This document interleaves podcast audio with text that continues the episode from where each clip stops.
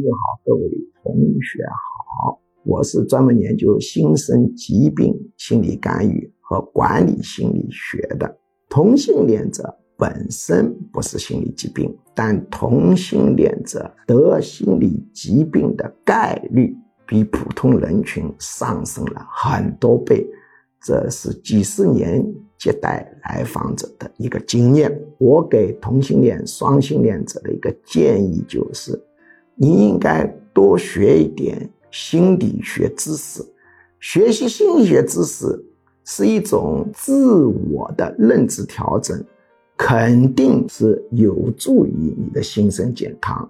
这对你降低得心理疾病和心身疾病的概率。